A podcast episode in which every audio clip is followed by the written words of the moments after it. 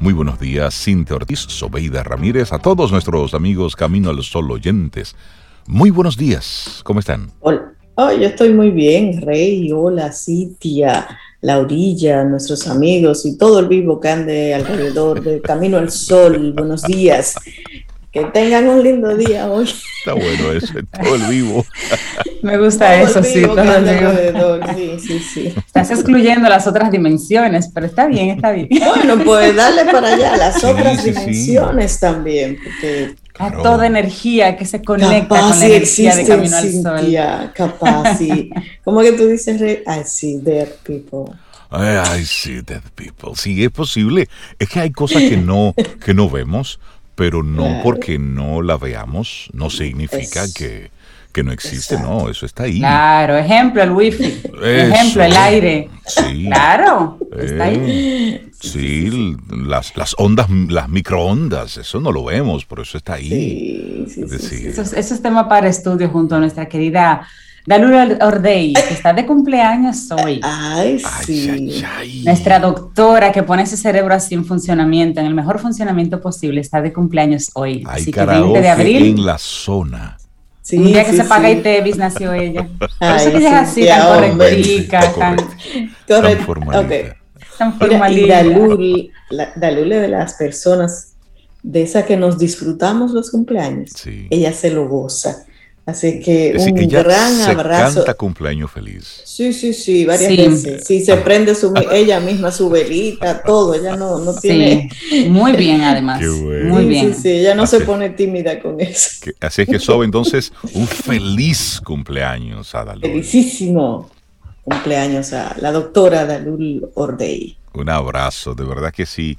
Que siga celebrando la vida, porque de eso se trata, y que siga contagiándonos con su con su buena energía y con, la alegría que siempre, que siempre lleva.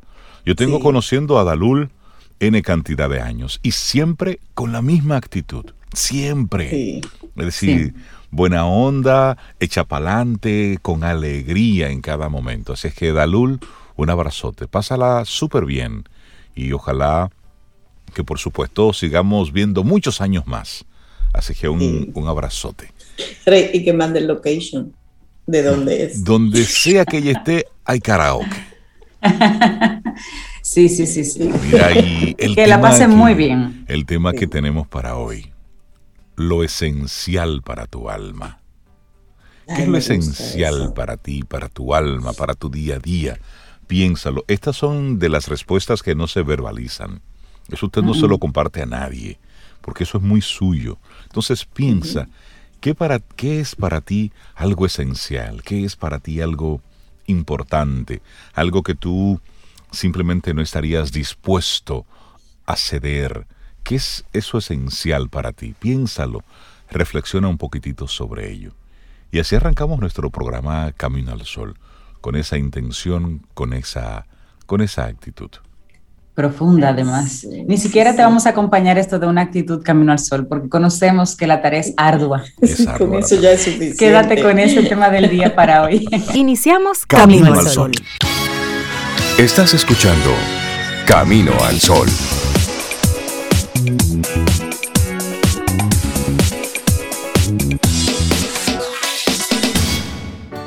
Laboratorio Patria Rivas presenta En Camino al Sol la reflexión del día.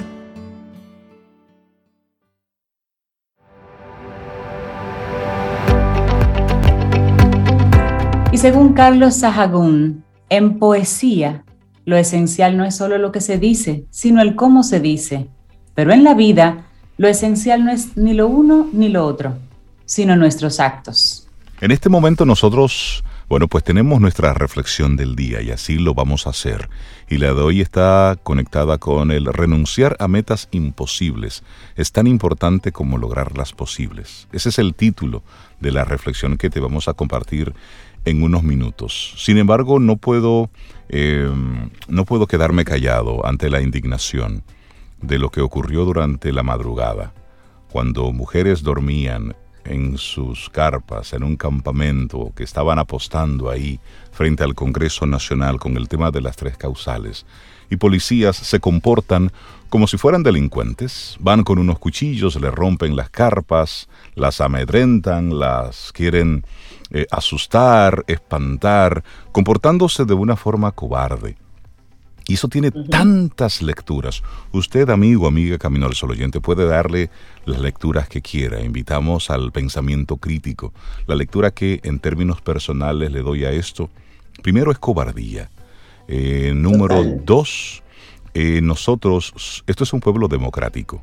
Y aquí tenemos como derecho y deber, en muchos casos, a una protesta pacífica, que es lo que se ha estado haciendo. Por lo tanto, no me puedes coartar la libertad de yo poder decir y expresar lo que, lo que siento sobre un tema. Eso es un derecho que tengo como ciudadano. Y luego el comportamiento mismo de la Policía Nacional. Fue una, un acto cobarde, porque tú tienes ahí a un grupo que está en un momento de, de una alerta baja, porque está en la madrugada, está en modo de descanso e ir eh, importunar y romper propiedades particulares. Así es. Ese es otro elemento también a, a cuestionar. Son muchas lecturas, pero desde aquí mi indignación ante, ante lo que ocurrió en esta madrugada. De verdad. Me sumo, me sumo a tu expresión de indignación, Este grupo de, de, jóvenes, porque eran la mayoría bien jóvenes, estaba instalado pacíficamente frente al Congreso Nacional y bueno, como manifestación pública de las tres causales. Claro. Y la policía, como bien dijo, una nota que mandaron que recibí, la policía le dijo que las iba a cuidar inicialmente. Oh, ya veo cómo las cuida. Exactamente. Entonces luego, sin identificarse, sin identificarse, llegaron y como tú describiste, le rompieron a cuchillazos las casas de campaña, incluso con muchas de ellas dentro de las casas de campaña. Estaban durmiendo, así es, así es. Y les quitaron todas las colchonetas y las dejaron ahí sin nada que resguardase en la madrugada. Exacto, y obligándolas a, salir. Tenemos que aprender que en un país democrático la protesta pacífica es un derecho.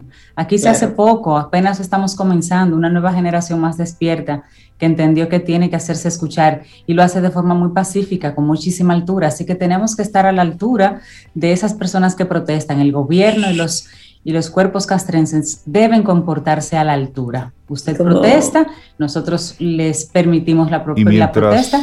Es el método que tiene el pueblo de decir que no está de acuerdo con algo y es un derecho.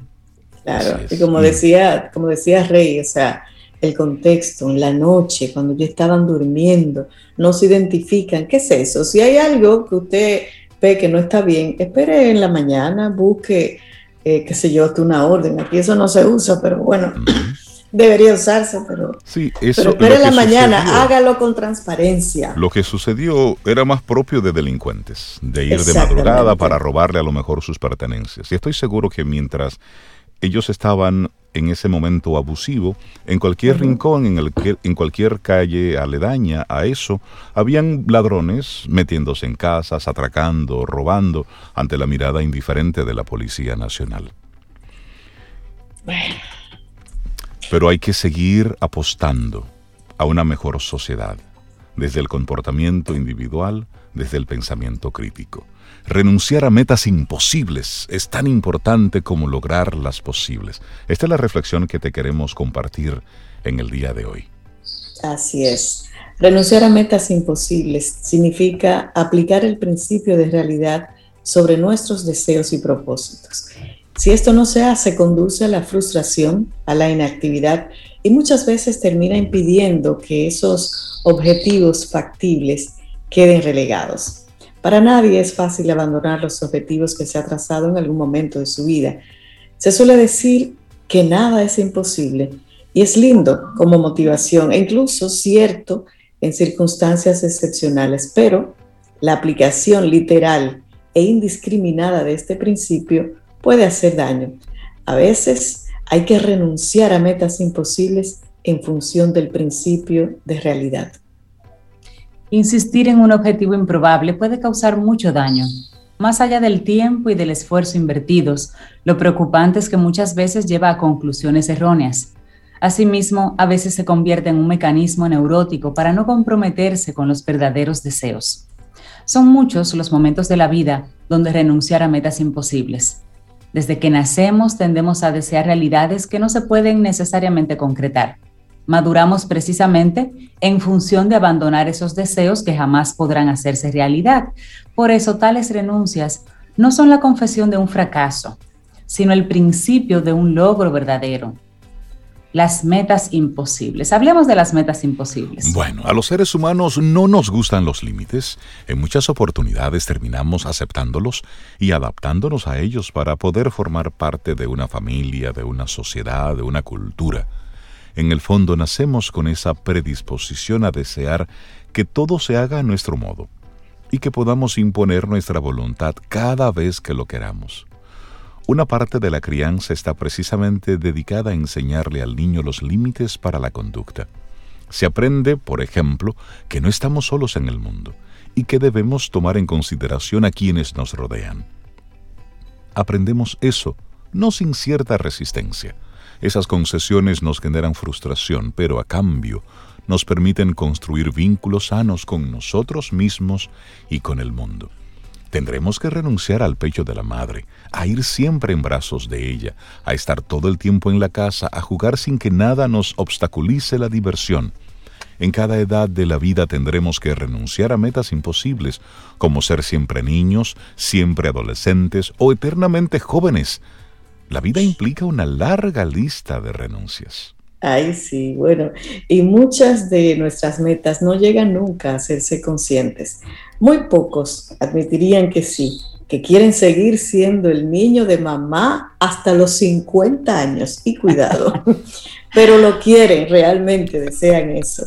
Tampoco dirían que desean que todos los demás hagan siempre lo que ellos quieren pero lo desean. Mire para adentro, a ver. Adornamos y encubrimos esos deseos con justificaciones que nos parecen válidas. También están las metas que son más conscientes, como ejercer determinada profesión, obtener un cargo específico, tener una determinada cantidad de dinero o encontrar cierto tipo de pareja. Aunque en principio parecen objetivos perfectamente alcanzables, lo cierto es que en algunas ocasiones nos lo planteamos en términos que resultan improbables. Sucede principalmente cuando apuntamos al resultado final, pero queremos saltarnos el proceso. Por ejemplo, queremos trabajar en la NASA, pero nos da pereza estudiar o poco nos importan las investigaciones científicas o deseamos hallar un gran amor, pero entendemos como, como un gran amor aquel que nos colme de todas las necesidades y aporte sentido a nuestra vida. En esos casos hay metas falsas y por lo mismo, joven, inalcanzables. Lo imposible y lo posible. He ahí el dilema. Renunciar a metas imposibles no quiere decir que debamos conformarnos solo con los pequeños logros, ni que debamos reducir nuestros propósitos al mínimo.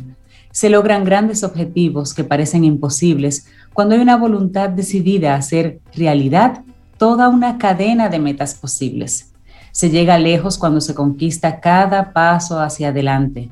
Lo que no es válido es plantearse objetivos imposibles de lograr y utilizar esa situación como excusa para no hacer nada, para la inacción. Yo quería ser un gran médico, pero no pude estudiar eso. Bueno, usted podía estudiar otra, cosa. cosa. Exacto. Hubiera querido ir a, a Tanzania, a Australia, ayudar a los ositos, pero nunca he tenido recursos suficientes. Bueno, pero aquí cerca hay otros medios, otras cosas que necesitan ayuda. Y por ahí, metas posibles se vuelven imposibles por la manera en que se abordan, por los condicionantes que le ponemos. Un gran logro está compuesto por un gran número de objetivos seguidos paso a paso en el camino. Si no se adelanta ese proceso, habrá un momento en que de verdad será imposible lograrlo. Por eso, renunciar a metas imposibles es una forma de comprometernos con las metas que sí son posibles de ir avanzando hacia esos grandes objetivos asequibles con nuestras circunstancias y con nuestros recursos. Póngase en eso. Sí mismo Edith Sánchez, periodista y licenciada en Ciencias Sociales, nos hace este, este llamado, diría yo, a renunciar a metas imposibles y entender que eso es tan importante como lograr las que sí son posibles. Así es. Laboratorio Patria Rivas presentó En Camino al Sol, la reflexión del día. Escuchas, escuchas. Camino al Sol. Camino al Sol.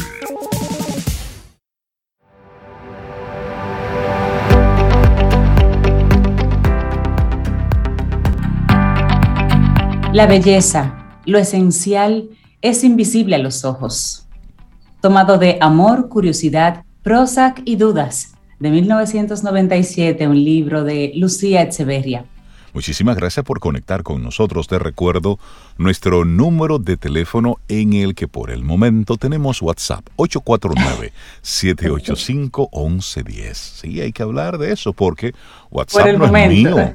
Yo no lo pago, eso es gratis ahí. A veces me pone un mensaje que tengo hasta tal día para hacer tal o cual cosa y yo me hago el loco.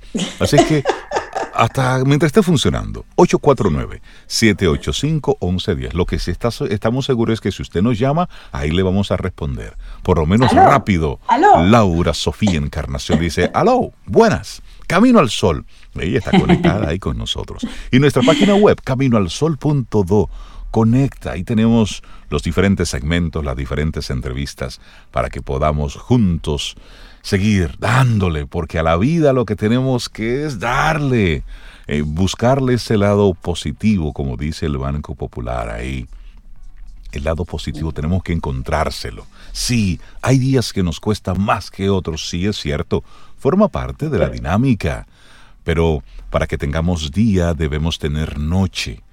Para que haya invierno debemos tener verano, primavera, otoño. Forma parte de la dinámica de la vida. Esto es un es un ciclo. Y le damos los buenos días, la bienvenida a Néstor Esteves, amigo, comunicador, locutor. Buen día, ¿cómo estás? Excelentemente bien, sobre todo por la disposición de estarlo. Exacto. Una decisión teniendo esta, esta oportunidad para que compartamos, pues eso incrementa ese bienestar. Además, lo que, lo que acaban de, comentar me hace recordar a una poetisa noroestana, ella, Marianela Medrano. Eso incluso le puso título a su primer libro. Ella plantea, a veces tengo ganas de pelear y hablo de paz. A veces tengo ganas de llorar y río. Y río entonces concluye de manera magistral, dice, ¿es que vivir es un oficio? Claro. Entonces eso, es decir, hay que asumir ese reto y por difícil que nos la pongan, eh, alguien plantea por ahí que la vida es en un sentido y el sentido es a avanzar, a avanzar, permanentemente avanzar. Entonces sí, difícil, eh, casi imposible parece en algún momento y el reto es ese que avancemos. Entonces, para eso hay que tener esa disposición, tiene que, salir desde lo más profundo, ese deseo de estar bien, ese deseo de continuar. Entonces, bueno, hay que, decirlo, Néstor, hay que verbalizarlo, y si no puedes verbalizarlo, escríbelo, pero debes sacarlo de ti. En definitiva, por el poder que tiene eso, por el poder que tiene la palabra, ya sea verbalizada o ya sea escrita o hasta hasta gestual, eso, eso conecta, eso expresa y eso, y eso realmente estimula, eso termina ayudando, termina teniendo como ese gran peso. Sí, entonces así estamos en, esta mañana, así estamos en, esa, en esta oportunidad, con esa decisión de seguir avanzando. Y seguir avanzando con un tema que puede, eh, que puede provocar que mucha gente salga corriendo por ahí. Ajá. oigan nomás mayéutica socrática en modo mascarilla. en modo mascarilla. Sócrates, ven a ver. Ven a ver. Señores. Pregúntele a ese señor. Sí, saben que tengo una, una especial identificación con Sócrates Ah, y, de, en algún momento no lo entendía. ¿Y por qué? ¿Y por qué me conecta tanto? ¿Y por qué me mueve? Eh, y después fui encontrándome cosas. Sócrates fue altamente influido por su madre. Su madre era partera. Estamos hablando en aquel tiempo, 500 años antes de Jesucristo. Entonces su madre era partera. Partera en griego se dice mayeuta. Y de la inspiración de Sócrates, si se quiere un poco devoción por su madre, pues es de donde procede el nombre de lo que conocemos como mayéutica socrática. Y bueno, uno podría decir así, ajá, y porque ella era mayeuta, él le llamó así a, ese modo de operar, a ese recurso, si se quiere, para enseñar. Eh, no, no es así de sencillo, es un poco más complejo. ¿Qué es lo que hace una partera? Ayudar a que una madre dé a luz, a que un ser humano llegue a la luz. A eso ayuda la mayeuta. Entonces, la mayéutica socrática, ¿en qué se fundamenta? ¿Qué es en esencia ese nombre que, parece como extraño? En la otra luz. Es el conocimiento. Exactamente, es lograr que se haga la luz, pero que se haga la luz de un modo un tanto, bueno, para aquel momento, digamos, revolucionario, eh, para aquel momento contradecía a lo ya establecido. Eh, Sócrates y acá, bueno, eh, no, no, no es mi ámbito y solo voy a tocar así muy por encima estos temas filosóficos. Me apasionan grandemente, pero no soy experto en el, en el tema de la filosofía. Además, Camino al Sol ya tiene quien eh, trate los temas filosóficos, propiamente filosóficos. Yo lo estoy, bueno, tomando. Pero válido, claro que sí. Lo, estoy tomando solo como referente, eh, digamos, por esa identificación de, la que, de lo que ya comencé a hablar y porque yo creo que nos ayuda un poco a poner en contexto el el contenido, la esencia, la idea fuerza que quiero que quede, que la vamos a ver eh, un poco más adelante. Entonces, bueno, hecha esa aclaración, vuelvo con el tema de, de lo de la mayéutica socrática. Es sencillamente un método que se fundamenta en preguntas, preguntas para hacer lo mismo que hace la partera, para sacar, sacar algo que ya existe. Y cuando les contaba que era más o menos revolucionario para aquel tiempo, es por aquellas peleas que se dieron, eh, peleas intelectuales entre Sócrates y los sofistas en aquel tiempo. Los sofistas, eh, en esencia, explicado de manera muy breve, andaban enseñando y recorrían eh, carreteras, caminos, iban a pueblos, enseñando, enseñando por paga. Y a todo el que, eh, a todo el que pagaba se le enseñaba. Así operaban los sofistas. Sócrates operaba de una manera diferente. Sócrates escogía a sus alumnos. Los escogía en función de quién tiene cierto potencial que yo puedo ayudar a que se le desarrolle entonces, en función de eso, él escogía. A alguien le decía, no, no, no, no trabajaremos. Y a alguien le decía, sí, eh, ven para que, para que trabajemos. Por ese, si se quiere, por ese, ese núcleo del aporte socrático, si se quiere. ¿Qué es eso? Que es que el conocimiento opera no metiendo tipo, eh, tipo embutido, eh, atiborrando a alguien de información, información, información, información que te doy. No, el conocimiento opera diferente a la luz del, enfoque socrático, sacando, sacando ese potencial que ya el individuo tiene, sacándolo y poniendo a la luz de lo que ya existe como conocimiento y en función de eso dar paso a algo nuevo que llega. Sí, entonces, fíjense cómo esa identificación de Sócrates con su madre, y ya decía yo que encontré en ello explicación, porque de hecho, el hecho, eh, la, misma razón de que yo me haya dedicado a la comunicación como centro de mi vida y un poco más al centro de eso, la locución, pues tiene que ver con eso, con mi madre, que confió en mí desde que hice la primera comunión para que yo fuera asistente de catequista. Sí, Ustedes no lo vieron como él se ajustó ahí la cabeza cuando dijo eso. un puesto, un puesto, claro. Ustedes saben lo que significa para un chiquillo que tiene 11 años, la edad a la que yo hice la, mi primera comunión a los 10. Entonces, para un chiquillo de 11 años, que lo escuchen otros chicos que no tienen 11, que tienen 10, que tienen 9, que tienen 8.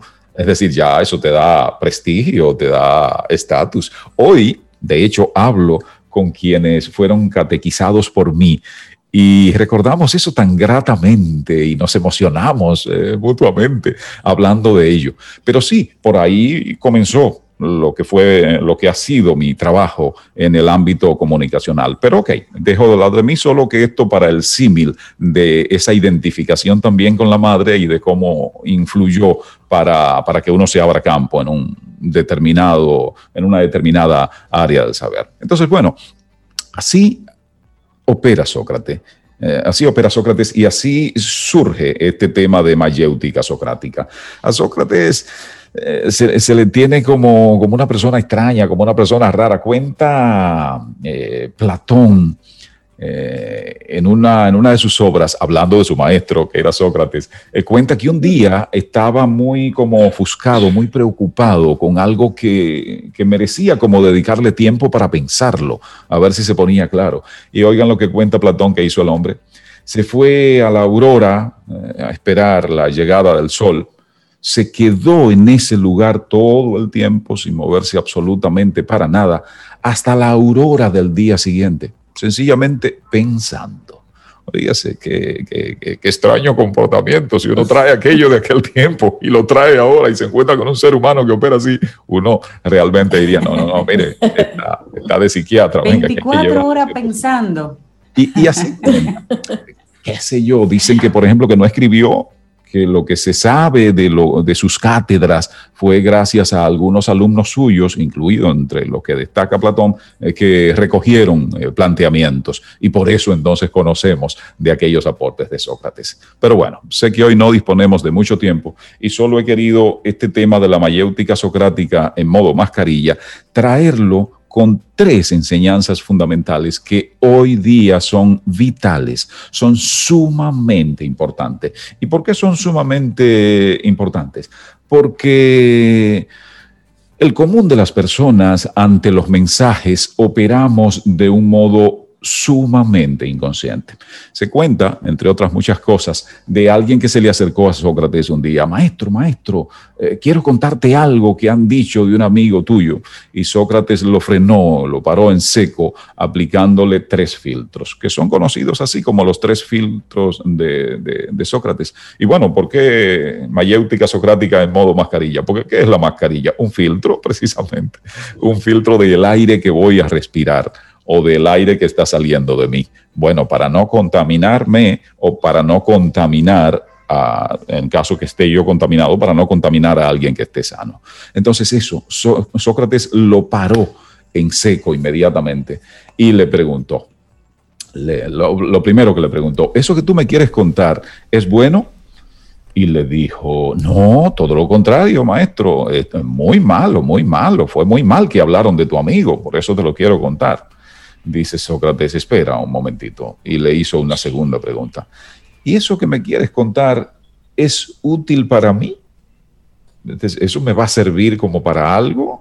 Eh, y dice, no, no, no creo que te sirva, porque total, fue sobre tu amigo que dijeron eso. Dice Sócrates, bueno, eh, casi, casi es que no me interesa el asunto, pero te voy a hacer una tercera pregunta. ¿Lo que me quieres contar es verdad? Y me dice, no, no, no, no, no estoy seguro, pero no creo que sea verdad. Y Sócrates entonces en ese momento fue concluyente. Dice, bueno, si lo que me quieres contar no es bueno, no es útil para mí y tampoco es verdad, pues economízatelo, no me lo cuentes. No me lo cuentes, no me interesa que me cuentes eso. Oigan, vamos a traer eso al tiempo nuestro. Ustedes se imaginan si ante cualquier mensaje que nos llega, por la radio, por la televisión, por redes sociales, por la vía que sea, aplicáramos ese triple filtro, nos preguntáramos, ¿eso es bueno? ¿Eso me sirve de algo? ¿Eso qué valor de verdad tiene?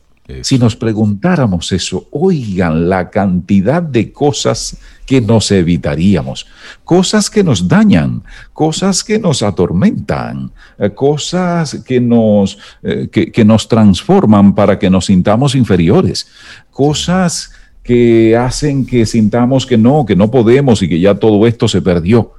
Entonces, todo eso, pero todo eso nos lo evitaríamos aplicando esas enseñanzas sencillas de Sócrates. Pero vamos ahora al revés. Cuando vamos a hacer saber algo, sobre todo por las redes, que es por donde circula la mayor cantidad de, mensajes, de contenido, para no llamarle de otro modo, que podría ser un modo ofensivo, ¿verdad? Vamos a ofender. Ese modo neutro, mensajes. Cada vez que vamos ya sea a repostear, es decir, a redifundir algo que llegó, que no lo hemos hecho pasar por aquel filtro. Si lo vamos a hacer saber y nos aplicamos ese filtro modo mascarilla también, ustedes saben la cantidad de metidas de pata que nos evitaríamos con solo aplicar eso. Entonces, por eso he querido como traerlo, porque pienso que es de altísima importancia en este momento, en este tiempo de todos comunicando para todos, en este tiempo de posverdad, y hay por ahí quien habla hasta de posmentira, sí, en este tiempo en donde las redes sociales son como, ¿verdad? Como, como lo más notable ay Dios, he dicho notable, una palabra como tan, ¿verdad? de tanto prestigio. Sí, vamos a decir lo que más resalta, para no pelear. Sí, para no pelear, lo que más resalta en este tiempo. Si aplicásemos esos tres filtros, oigan, solo imaginemos, cerremos los ojos un momento e imaginemos cómo sería la calidad de lo que compartimos, cómo sería la calidad de las relaciones en la pareja, con los amigos, en, el lugar de trabajo, no importa, en donde sea, porque recordemos aquello de que la comunicación es el soporte de la sociedad. Si deja de existir la comunicación, deja de existir la sociedad. Ahora, si la comunicación lo que hace es dañar, ¿qué le ocurre a la sociedad? Oh, que se daña también. Entonces yo pienso que hay mucho para buscar ahí. Hay mucho para buscar en ese modo de, inspirarse en Sócrates, no solo por el tema de su mayéutica, eh, quizás un poco por, por, esa influencia de su madre en él, pero fundamentalmente, y ahí retomo lo que prometí al principio, que quede como idea fuerza aplicar estos tres filtros, el de la bondad, el de la utilidad y el de la verdad para recibir y también para emitir. Yo pienso que de ese modo marchamos mejor. Yo pienso que de ese modo nos acercamos, quizás no de manera más ágil, pero sí de manera más segura al objetivo que tenemos. Y pienso que esto concilia mucho con esta filosofía eh, Camino al Sol. Para quien quiera ampliar, porque me han dicho que ya no tengo más tiempo para continuar acá, para quien quiera ampliar, recuerden, arroba Néstor Esteves. Ahí nos encontramos, ahí hablamos un poco más sobre Sócrates, ahí hablamos un poco más sobre eh, bondad, utilidad y verdad como tres principios claves a la hora de interactuar. Para ustedes. Me encanta, me encanta el tema de hoy. abrazo, y, y, feliz, feliz día del locutor, aunque fue el domingo, estamos en la semana. Así que un abrazote, felicidades a un, a un locutor que, que lo lleva, que tú llevas esta profesión por la línea en las diferentes áreas en las que te desenvuelves. Así es que sí, sí, sí, sí, felicidades. Y que lo digan personas como ustedes, eh, realmente es verdad, como para uno otra vez tocarse el cuello. no sé si es útil, pero sí es verdad. Yo pienso, yo pienso, que realmente nos estimulamos y nos estimulamos porque tanto... Eh, no solo ustedes de mí, yo de ustedes, tomo de la fuente, sí. Y cuando tomamos de la fuente y cuando reparamos en que alguien más va un poco en esta órbita también, sí, lleva a esa práctica no solo predica. Cuando reparamos en que alguien más, entonces uno dice, wow, no estoy solo, no estoy solo, estoy formidablemente bien acompañado. Y eso hace entonces que uno sienta todavía muchísimo más seguridad. Uno debe sentirla uno, per se pero cuando la calidad de quien te acompaña es la que ustedes exhiben, entonces uno se siente todavía muchísimo y así avanzamos. compartamos ese abrazo y, compartamos esa felicitación. Y por cierto, aprovechar eh, este momentito para invitar a nuestros amigos Camino al Sol oyentes. Esta noche a las 7 eh, tenemos un, un encuentro desde World Voices vamos a tener la segunda edición de los Talks. Son conversaciones. Y hoy tenemos a un invitado de lujo. En lo personal, a, una persona que, le tengo mucho cariño, mucho respeto profesional, mucho agradecimiento profesional, eh, y es JM Hidalgo. Con él estaremos conversando esta noche sobre, sobre el talento, sobre el locutor, pero ¿qué hay de la persona?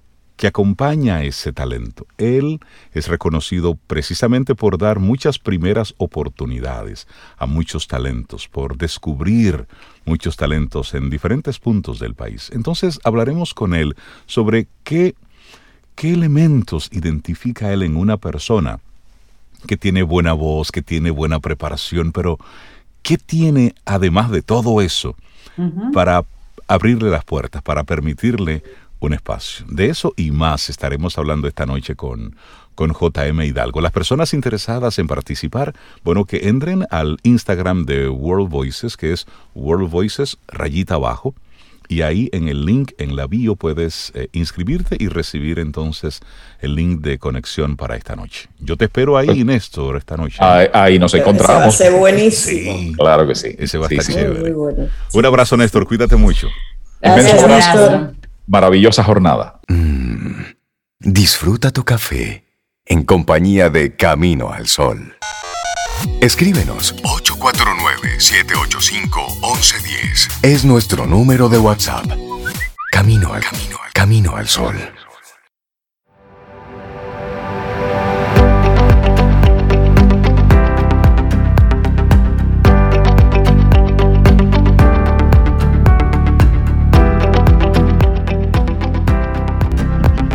Dicen por ahí que preguntar es de sabios y que aprender nunca está de más. Por eso te invitamos el próximo miércoles 28 de abril a que sigas disfrutando de ese maravilloso segmento Quien pregunta aprende con Escuela Sura.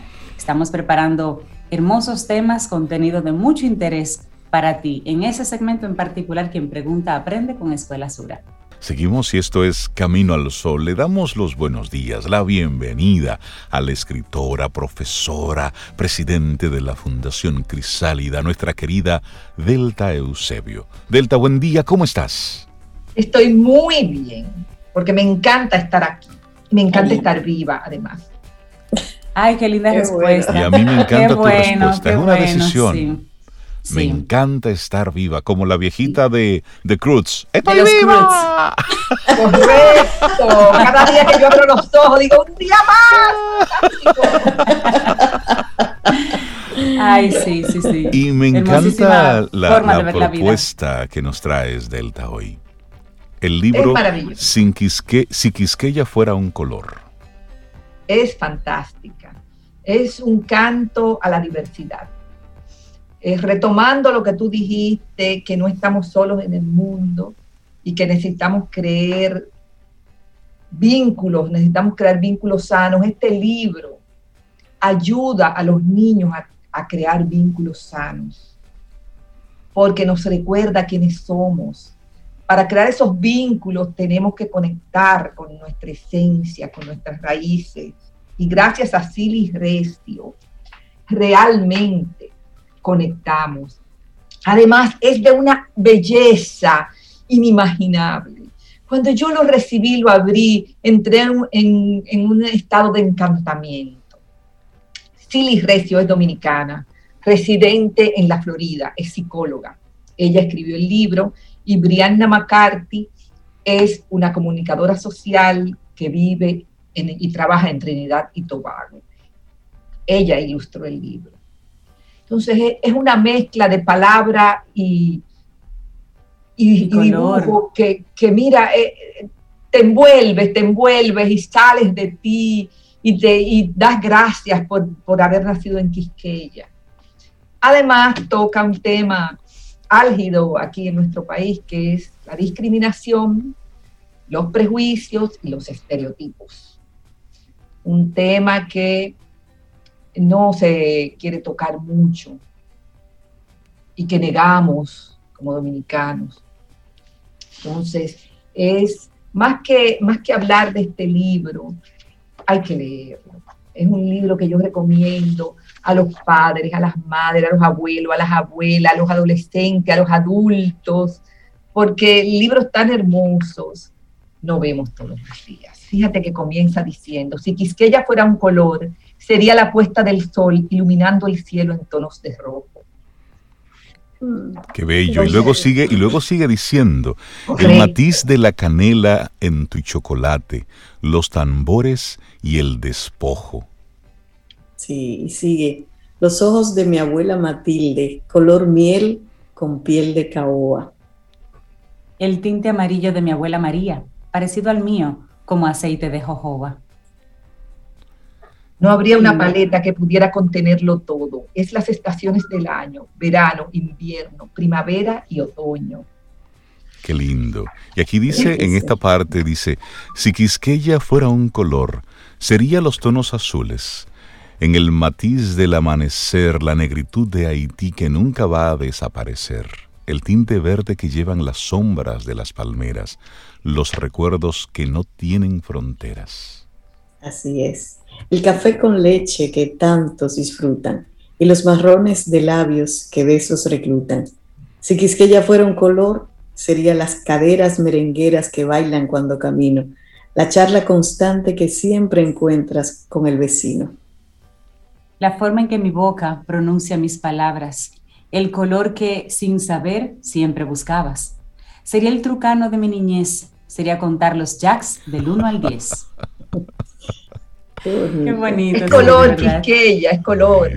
y ella dice en la contraportada del libro, dice, mucha gente en la isla aún no ha aceptado esta simple verdad, mi verdad, que el negro es hermoso.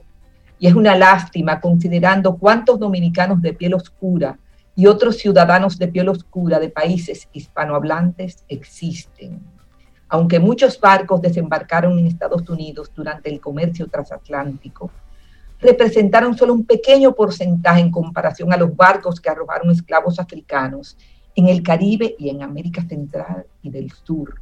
En la República Dominicana en específico, se estima que el 73% de la población es de raza mixta. Entonces, en Quisqueya somos de colores y esa es la maravilla ustedes no lo van a creer, pero yo que trabajé toda mi vida en escuela, yo he conocido niños que son color kaki, que ellos se, se autollaman. O sea, en, la negación familiar, invitamos a nuestros niños a hacer color kaki. Así es. Ah. Claro oscuro, morenito prelavado. Cremita. Son color cremita. Sí, son, son, son términos que usamos para no decir exactamente un color. Correcto. Y, ojo, si bien es cierto que hoy estamos hablando de nuestra Quisqueya la Bella, no es menos cierto que esto es un tema mundial. Lo que se está viviendo en la India, por ejemplo, donde eh, las personas se someten a procesos de cambio de color para cambiar de una casta a otra.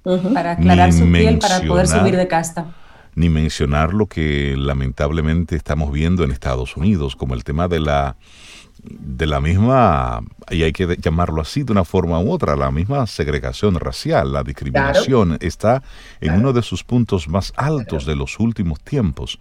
Es para, para nosotros como humanidad reflexionar y preguntarnos qué tanto hemos evolucionado en temas tan vitales y tan importantes como este. Tan humanos. Nosotros. Que nos llamamos seres humanos. Así es. Delta, ¿y el libro, si es que ella fuera un color, está disponible en el país?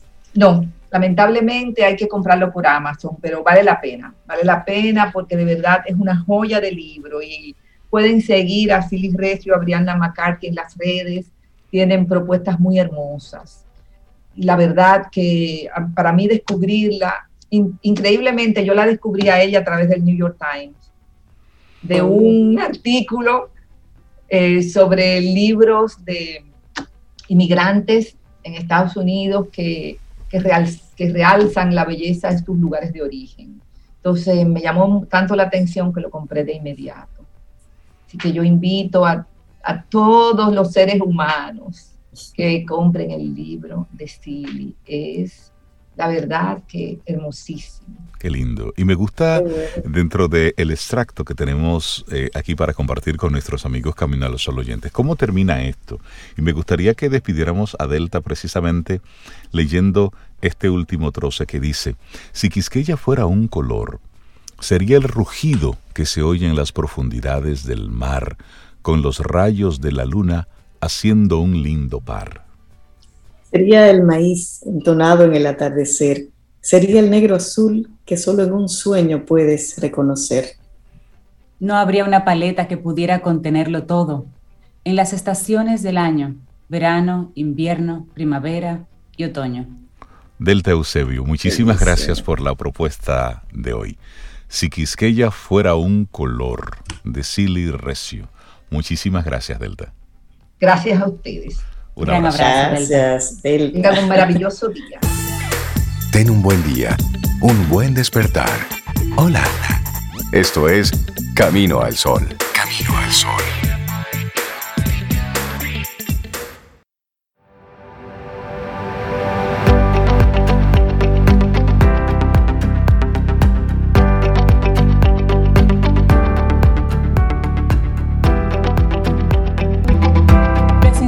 La vida y debéis protegerla, purificarla, reforzarla eliminar lo que la dificulta o la bloquea, porque gracias a la vida obtendréis la salud, la belleza, el poder, la inteligencia, el amor y la verdadera riqueza. Tomado del libro Reglas de Oro para la Vida Cotidiana de 1957 de Onram Mikhael Avihanov. Seguimos avanzando, esto es Camino al Sol. Le damos los buenos días, la bienvenida a Tirso Valdés de Holístico para que hablemos de bienestar. Buen día, Tirso, ¿cómo estás? Muy buenos días, ¿cómo están? Buenos días a todos los Camino al Sol oyentes. Para mí un placer siempre estar aquí compartiendo con ustedes temas, temas de bienestar. Buenos días, Tirso. Nuestro. Gracias, buenos días. Claro que sí. Bueno, el tema que nos compartes hoy, ¿cómo influyen tus relaciones a tu bienestar? Ojo, atención, es un tema Así es, vamos a, vamos a hablar de, no, no vamos a hablar hoy de, comida, de jugos verdes, vamos a hablar de relaciones. Y es que cuando decidimos empezar a trabajar en nuestra salud, ¿verdad? En nuestro bienestar, hay, hay aspectos que se ven muy claros. Todos sabemos que tenemos que revisar lo que estamos comiendo, que debemos ver la actividad física que estamos realizando, cómo estamos durmiendo. Esto es hasta cierto punto lógico, ¿verdad? Es lo que, lo que todos miramos. Pero hay algunas cosas que no son tan obvias, pero que su impacto en nuestra salud es igualmente de importante. Y una de esas cosas es las relaciones que estamos cultivando. Y esto a veces cuando, cuando lo comento en sesiones, la gente se queda un poco, bueno, vamos a hablar de relaciones en, en bienestar. Y la verdad es que sí, e, es muy importante, sobre todo esas relaciones cercanas con tus padres, tu pareja, tus hermanos, tus hijos, familiares o colegas muy cercanos y, todas personas, diría yo, con las que compartas mucho tiempo. Entonces, ahí vendría la pregunta obligada, ¿verdad? ¿Qué tienen que ver mis relaciones con el nivel de salud que yo experimento? Y, te diría que muchísimo, pues tener relaciones cercanas con personas que, con las que realmente no estamos conectando de una manera sana, nos roba una cantidad importante de energía que se pierde en discusiones, comparaciones, expectativas, negatividad, queja, piques eh, y un largo etcétera, ¿verdad? Y nos causa niveles de estrés que terminan por manifestarse en condiciones físicas y emocionales de impacto para nuestro bienestar. Entonces, el tema con las relaciones es que puede pasar fácilmente desapercibido y el daño se va acumulando poco a poco. Es como, como esa gota que va entrando al vaso, entrando al vaso y hay un día en que se derrama, afectando incluso otras áreas de vida que son importantes para nosotros, porque en, muchos casos no estamos conectando que esa mala vibra que tengo, que esa sensación que tengo de que no estoy encajando con mi situación de vida, está ocasionada frecuentemente por una relación no saludable en mi vida. En, mi caso, en, mi historia personal, en mi camino hacia el bienestar, que es una, algo que siempre he contado, es que no fue hasta que yo puse atención a mi matrimonio en un momento en el que empecé a buscar bienestar, estaba comiendo muy bien, estaba realizando actividad física, pero no fue hasta que yo pude poner atención en mi matrimonio y definir qué realmente yo quería que pude experimentar bienestar. O sea, aún comiendo muy bien, aún realizando actividad física, yo no me sentía bien hasta que llegué a, entender, a descubrir, a darme cuenta de que mi matrimonio no, no, no iba por buen camino, por, por, decirlo de una manera. Y, no fue hasta que empecé a trabajar con mi pareja y ahí las cosas, todo empezaron a hacer clic. Sí, sí, a veces, sí. Cuando, bueno, mencionaste tu matrimonio, pero cuando pensamos en relaciones y nos vamos en sentido más, eh, más general, no tan cercano, eh, las personas pueden entender que si una relación yo identifico que me hace daño a mi bienestar, que me crea algún tipo de, de sensación, digamos, que, que, que, impacta negativamente mi vida, pues muchas personas, si la tendencia sería alejar un poco esa relación, si no es una relación tan cercana, digamos. Pero cuando hablamos de padres, por ejemplo, que los padres tienen primero son cercanos y segundo, tienen mucha influencia en nosotros. Los digamos o no, no importa el tamaño que tengamos, nuestros padres influyen en nosotros aún en nuestra vida adulta. ¿Cómo nosotros podemos a esas personas cercanas, sin, sin, sin alejarlos de nuestra vida, ¿Qué, ¿qué, filtro o cómo nosotros modificamos esa relación para que sea de bienestar para nosotros y para esa persona también? ¿Qué, qué, qué, por ejemplo, qué hiciste tú en tu matrimonio o cómo tú lo verías un poquito más eh, genérico, sin entrar en ese tema. Claro, en, el caso del matrimonio, sencillamente la recomendación es trabajar en el matrimonio, buscar lo que haga sentido a ustedes como pareja, diríamos, y trabajarlo desde el punto de vista de que ambos estemos de acuerdo con la metodología de trabajo que vamos a buscar. Pero como tú bien dices, Cintia, hay relaciones, por ejemplo, hay relaciones quizá de amistad en que yo pudiera tomar una, decisión de me voy a alejar o, me voy a distanciar un poco, a ver qué tal, pero están esas relaciones también como esos familiares cercanos y hasta esos muy cercanos, ¿verdad? Como, como los padres, a los que sencillamente no puedo decir que me voy a alejar porque son mis padres. Claro. Hay un cariño, hay un amor, hay un respeto y por más eh, diferencias que haya, vamos a decir, en un punto en el tiempo, no son personas que yo quiero fuera de mi vida. Entonces, la recomendación en este sentido es administrar la relación, administrar de una mejor manera, yo ser consciente de en qué momento, y te, pongo un ejemplo, muchas veces hablamos por teléfono eh, con nuestros padres todos los días o y sencillamente si estamos viendo que, se produce una energía negativa, que hay algo que no sale bien cuando tengo esas conversaciones, administro esa conversación, decido en qué momento del día la voy a tener, me preparo, quizás no es buena idea hacerlo a primera hora, pero se trata básicamente de eso, de administrar la relación y el tiempo y de también yo eh, ponerme ese mindset cuando ya sé que voy a compartir con ellos o que voy a hacer algo, de sencillamente ser tolerante, de aceptar y de entender que, son mis padres o que son una, o mi hermano o lo que fuere, y, administro eh, es, eh, esa forma de, cómo me relaciono con ellos. Ya sé hasta dónde llego, qué temas puedo tocar para, para no lacerar esa. Y tú dices algo interesante, Tirso programarlo y todo, y también medir el tiempo. En las relaciones familiares o en las actividades familiares hay como un timing. Es decir, usted va por un tiempo específico y tiene una interacción por un tiempo finito. que pasado ese tiempo, ay, es que se complican las cosas. Entonces, si tú sabes que pasado cierto tiempo, si después de la comida, el café, el digestivo, llega ese momento medio muerto, ahí usted se levanta, se para, se despide y abrazo para todos. Pero ojo, si debe tocar un tema, como dice María Elena Azuad, de esos temas que son innombrables, pues no, enfrente ese tema, planifique esa conversación. Y estoy totalmente de acuerdo contigo. Hay que preparar los escenarios para conversaciones delicadas, conversaciones que tienen impacto. No es hacernos los locos, no. Es tocar el tema, pero es un buen ejercicio prepararnos. Si tienes un conflicto con un hermano, como tú muy bien decías, bueno, pues conversa. Mira, tal día me gustaría hablar contigo sobre esto, en un espacio neutral. Y también saber cuándo retirarse a tiempo. Esa es una buena, es una buena decisión, Tirso, ¿sabe?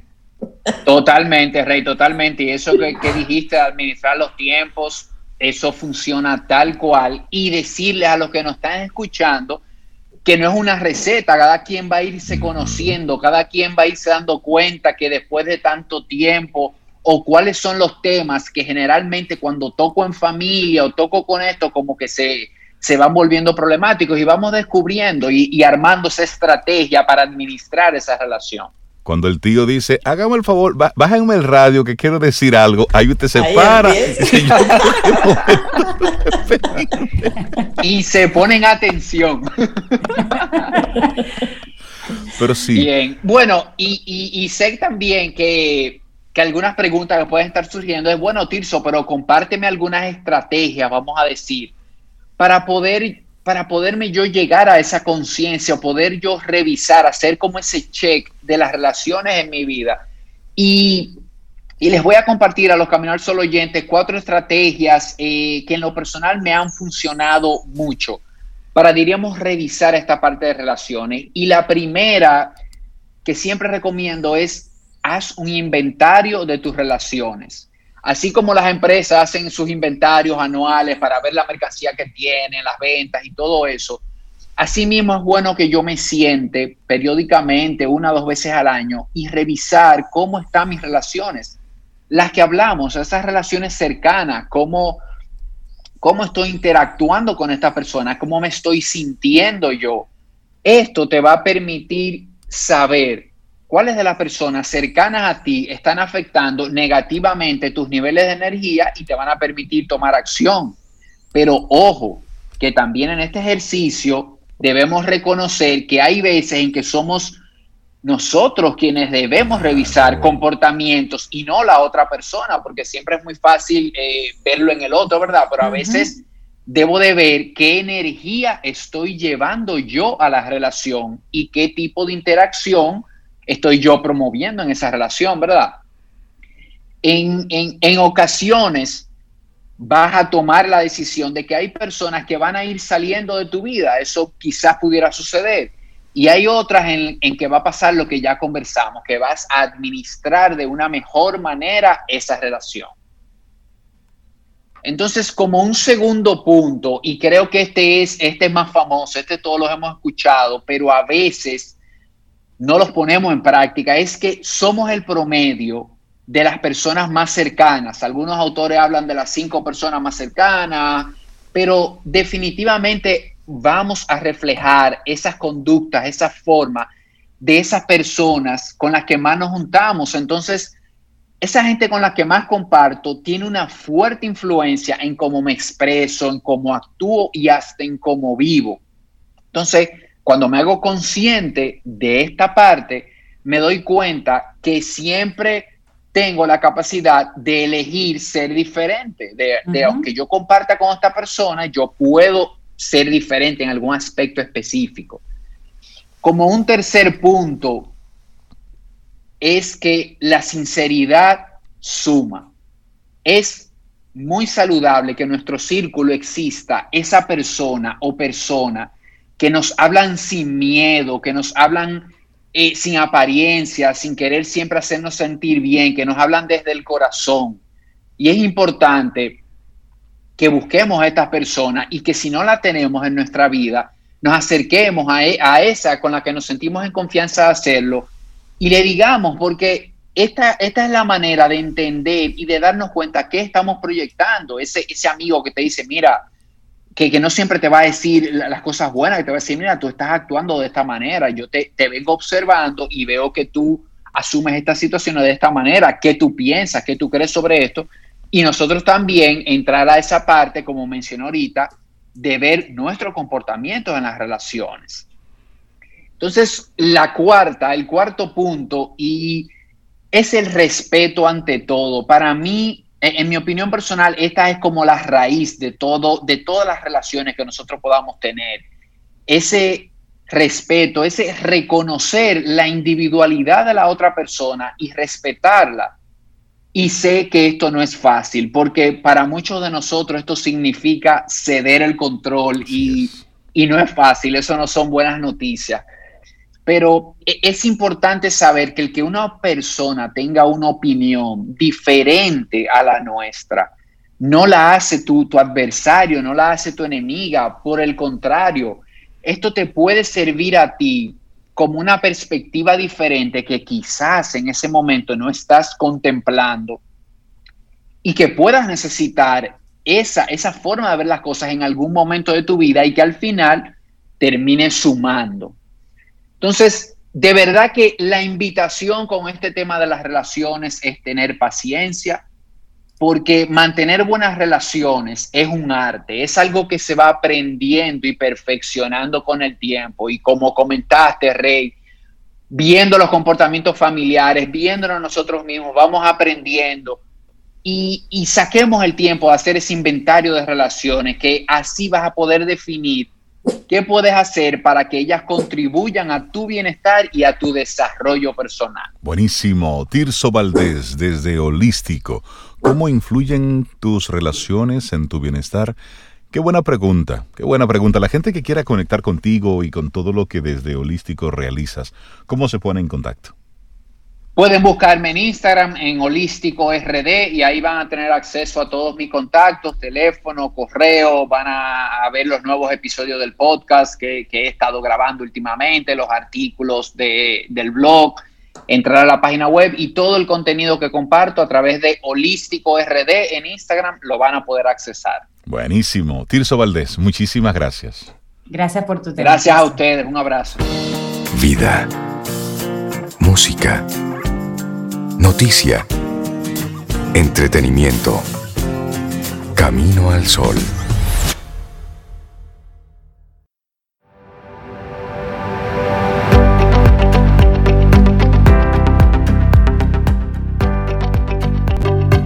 Lo esencial es no perder la orientación. Eso decía Gabriel García Márquez en su libro Cien años de soledad. Y si sientes que vas perdiendo el rumbo, mire, busque esa brújula, deténgase, preguntes. Estará Sara por ahí. Estará Sara por ahí, a ver si yo me reenfoco. Sí, la brújula a veces es una persona. Sara Despradel, buenos días, bienvenida a Camino al Sol, ¿cómo estás? Contentísima de estar con ustedes. Tenía mucho que no los veía, nada más los escuchaba. Sí, nosotros también contentos de verte. También dándote seguimiento, viendo diferentes, diferentes facetas tuyas. Me encanta esto, cómo tú has ido tomando este tema de la reorganización financiera eh, y empoderando a la gente con los productos que has ido desarrollando. Pero cuéntanos que tienes por ahí una, una conferencia, me encanta el título que tiene. Bueno, eh, justamente ser económicamente independiente es algo que nos hace una, persona más estable, más tranquila. Eh, ese tema de dependencia económica o también de nosotros mismos sentirnos que no somos capaces ni de retener el dinero ni de mantenerlo, crea mucha frustración. Todo este tiempo trabajando con las personas, eh, me he dedicado a crear como un atajo de secretos para que realmente puedan avanzar. Y he creado un contenido totalmente nuevo, exclusivamente diseñado a potenciar la riqueza. O sea, no vamos, vamos a, el siguiente nivel, o sea, lo que sigue para que estés claro de qué decisiones tomar, de cómo planificar eh, tus finanzas. Hay preguntas que si te las haces con tu pareja o si vives solo también, te van a permitir acelerar tu crecimiento. El tema con las finanzas es, yo no hablo solamente de la parte matemática, que es importante, pero hay una parte que tiene que ver con poder personal, con optimismo, con retarte, tener claro y pensar en lo que quieres y también con cómo puedes tener mayor rendimiento de tus recursos. Da mucha pena llegar a que nos van pasando los años y no tenemos una estabilidad. Entonces, eh, más que crear estabilidad, mi invitación es a crear riqueza, a crear dinero y que sobre. Y todas las fortunas realmente no se hacen de la noche a la mañana. Uno aprovecha recursos y con un plan consistente puede tener realmente cambios, independientemente de la situación que se esté viviendo. Excelente esa última partecita, independientemente de la situación que se esté viviendo. Una persona que tenga ahora mismo un proceso de deuda, un proceso de, situación realmente calamitosa, Sara, por la pandemia o por la situación que fuera, que es un año, ha sido, han sido dos años ya eh, atípicos y, y, difíciles para mucha gente tiene posibilidad con lo poco que tenga o con lo poco que ingrese de hacer un plan que no sea de, mera subsistencia, sino de apuntar a, avanzar con, con, el dinero? Realmente he vivido casos donde ha sido posible. Yo trabajo con personas que incluso ganan sueldo mínimo, pero el que se acomoda y espera que el gobierno les resuelva, que se van a ganar la loto, ese no va a tener ningún cambio. El, Yo tampoco soy la persona que te va a decir, ay, sí, la situación, el COVID, no. O sea, yo entiendo que hay que retarse, sacudirse, dar la milla extra, ponerse los pantalones porque nada va a caer del cielo. Trabajando de 8 a 5, cómodamente, dando lo mínimo, eh, no vamos a tener ninguna prosperidad ni nada de eso que yo promuevo. O sea, eh, hay que ser valiente, hay que estar dispuesto a hacer sacrificios y mientras más joven eso se logra, más oportunidad uno tiene de lograr eh, tener un, futuro distinto. Porque justamente hoy yo decía que hay mucho énfasis en aparentar riqueza. En nuestro país es impresionante la cantidad de jóvenes con el último celular, la última Mac, los últimos tenis, o sea... Los vehículos de lujo que hay en nuestro país, impresionante. Eh, hubo esta semana un reconocimiento de Volvo, que somos el país de Latinoamérica donde hay más eh, vehículos. O sea, eh, la cantidad de territorio. Eso, da un calor. no va coherente con la cantidad de riqueza que hay aquí, de vehículos de lujo, etcétera. Pero mucha gente se dedica a aparentar riqueza, no a tener, no a construir riqueza y a construir un futuro donde uno realmente coseche el esfuerzo que está haciendo uno. Mucha gente yendo a restaurantes que son muy caros. Llenos. Cuentas de miles de pesos. No, los fines de semana todos los hoteles están llenos. Y, no son, y no son ofertas, ofertas eh, promocionales, o sea, tú pagas, la gente está pagando. Sara, las personas que, por ejemplo, quieran aprovechar un conocimiento como ese que vas a ofrecer en la conferencia, ¿qué deberían para el mejor aprovechamiento? ¿Tener listos, claros? ¿Qué tareas deberían haber hecho previamente para escucharte e ir conectando? Y sacar el mejor provecho. Sí, lo más importante, ¿sabes qué es? Saber qué quieren, por qué están luchando. Porque eh, muchas veces me dicen, trabajé con alguien la semana pasada que me decía, me quiero retirar a los 50 y ya tiene 45 y no tiene ahorros. O sea, no puedes tener deseos si no tienes una estructura. No puedes querer vivir en la playa si tú no vas haciendo un plan, ahorrando para que eso suceda. O sea, ¿por qué quieres luchar y qué quieres lograr en tu vida? Tres años, o sea, lo que estamos viviendo hoy es el, fruto de lo que hicimos tres años atrás. Entonces, es pensar un poquito hacia adelante, tener claro qué quieres y yo me encargo de, de enseñar hay mucho déficit eh, con la parte financiera. Yo me encargo de enseñar lo que es interés compuesto, cómo puedes multiplicar el dinero, cómo puedes estructurar un plan, no solamente para subsistir, sino también para pensar un poquito más allá, de consumir, de gastar, de, ese, de ese tema de aparentar, sino de realmente crear riqueza. Entonces, eso es el 29 de abril, es online, y la inversión son 30 dólares. Se pueden registrar en mi página web, saradespradelm.com. Buenísimo. Eso es 30 dólares por ese regalo, por esa entrega. Rey, si en tres años yo quiero vivir en la playa de la, montaña, así que yo tengo que hacer algo. No, y les voy a enseñar. No me llenen la playa, por favor. Todo lo que tiene que ver con cómo yo analizo un proyecto contra otro, qué cosas eh, son importantes, porque hay mucha gente que una regla básica de toda inversión es que tienes que tener conocimiento y cualquiera te puede vender lo que, lo que sea y si tú no sabes qué vas a comparar, qué vas a, qué cosas son importantes, eh, cualquier cosa va a ser buena para ti y puedes perder tu dinero. Bueno, vamos ahí, me inscribo. Y también vamos a conocer de inversión en bolsa, o sea, eh, de todos esos temas que la gente eh, sabe que existen y le tienen temor, o sea, piensan que es para personas muy ricas y están al, al, tú puedes empezar en República Dominicana a invertir desde 10 mil pesos en puestos de bolsa. Entonces vamos a enseñar todo lo que tienes que hacer para hacer tu primera inversión. Sara Despradel, creo que mucha gente está esperando el 29, desde ahora, desde este momento, para escuchar todo lo que tienes que aportarnos. Muchísimas gracias. Recordemos tu página web. saradespradelm.com. Buenísimo. Ahí nos inscribimos y también tenemos acceso a los diferentes productos que tienes. Sí, también tengo mi podcast que es Finanzas y Abundancia, donde todos los miércoles les comparto una capsulita de minutitos, tres, cinco minutos, para que la escuchen rápido y de una vez implementen. Buenísimo. Excelente, buenísimo. Sara, muchísimas gracias. Un abrazote. ¿eh? Se les quiere mucho. Igual, igual. El 29 nos estaremos viendo. Por lo menos nosotros a ti. Yo contentísima de que puedan asistir. Cuídate mucho, Sara. Gracias, Sara. Bueno, y nosotros vamos ya llegando al final de nuestro programa Camino al Sol por este martes. Pero mira, mencionar dos cosas muy bonitas de... ¿Por qué tantas noticias? Tú sabes, entonces que vamos a compensar un poquito. Dos cositas. Gustavo Dudamel, Ah, ese director de orquesta venezolano, correcto, se convirtió hace unos días en el primer latino en dirigir la Ópera Nacional de París. Eso es una buena noticia. Eso es una noticia muy bonita. Y también ahorita cuando hablábamos de, de, hacer lo que sea posible, no tener excusas, sino trabajar en lo que sí es posible para ver resultados. Hay un chico, nieto de migrantes en Estados Unidos, que fue aceptado terminó sus estudios y fue aceptado en 17 universidades de Estados Unidos.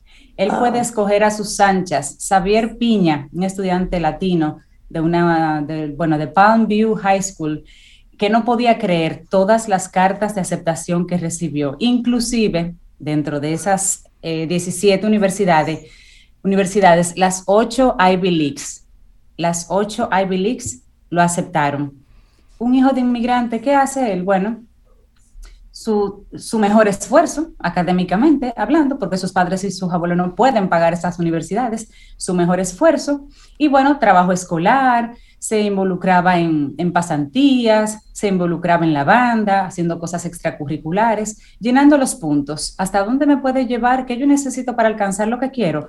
Tener unas buenas notas, mostrar un, civismo, mostrar intereses específicos que, llaman la atención en esas eh, universidades y él hizo la tarea. 17 universidades, incluyendo las 8 Ivy Leagues, que ya sabemos que hace un par de años hubo un, escándalo, un escándalo con millonarios pagando por detrás de esa puerta. Hay todo un, documental interesantísimo sobre eso. Muy bueno. Así es. Eso significa simplemente, como él hay más, es, pues, él realmente resalta porque es una noticia muy reciente, hace apenas tres días, pero como él hay muchos más. Cuando se quiere, se puede. Si el sueño es posible, si no es imposible, usted lo descarte y búsquese uno que sí sea posible, aunque sea retador, pero que sí sea posible. Es hacer la tarea hoy no importa lo que te toque hacer, haga lo que tenga que hacer. Cumpla con tu tarea en un 110%. Es hacer la tarea y hacerla hoy y mañana. No porque no tengo ánimo, hágala. No porque no tengo deseo, muévase es hacer que soy, lo que tenemos que, hacer. el gobierno no me, no me ayuda. Que el gobierno, que soy así, que soy así. No, no, no, no, no. Excusas. En las excusas, como dice Fénix, no hay recursos. Señores, que tengamos un día preciosísimo. Es martes, estamos a 20 de abril. Mañana miércoles, y el universo sigue conspirando, si usted quiere y nosotros estamos aquí, tendremos un nuevo Camino al Sol. Y esperamos que hayas disfrutado del contenido del día de hoy. Recuerda nuestras vías para mantenernos en contacto. Hola arroba caminoalsol.do. Visita nuestra web y amplía más de nuestro contenido. Caminoalsol.do.